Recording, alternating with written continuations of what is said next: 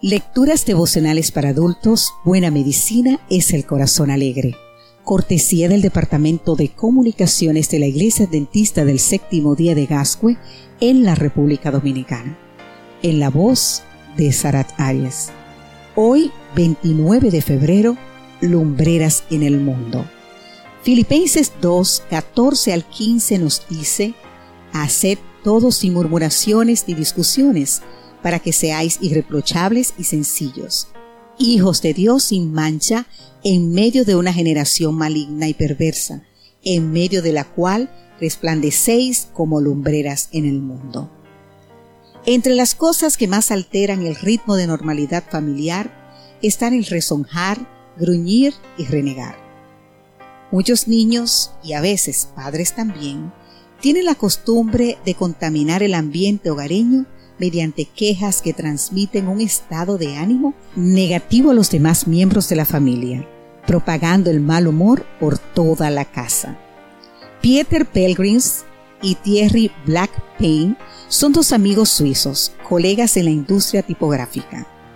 A pesar de ser excelentes compañeros, ambos tenían la costumbre de quejarse continuamente por cualquier cosa molesta que les ocurriera.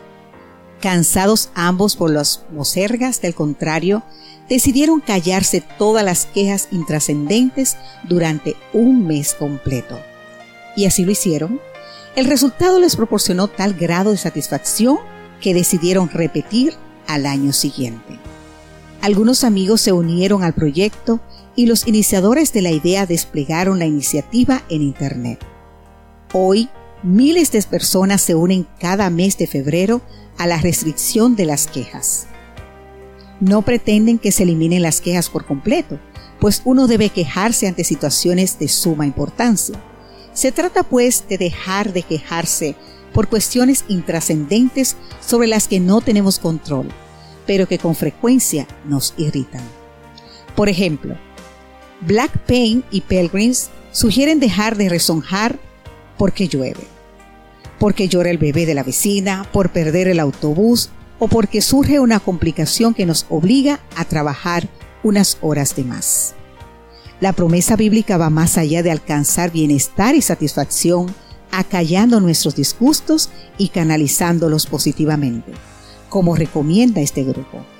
El texto de hoy menciona un resultado mucho más valioso, hacer las cosas sin murmuraciones ni discusiones, nos lleva a exhibir un ejemplo intachable a la sencillez y a resplandecer como lumbreras en medio de una generación malvada. Al concluir este mes sobre las relaciones familiares, invitamos al lector a considerar la gran importancia de mantener un tono emocional cortés y amable en el contexto de la familia. Dice el apóstol Santiago, hermanos, no os quejéis unas con otro, para que no seáis condenados. Santiago 5.9.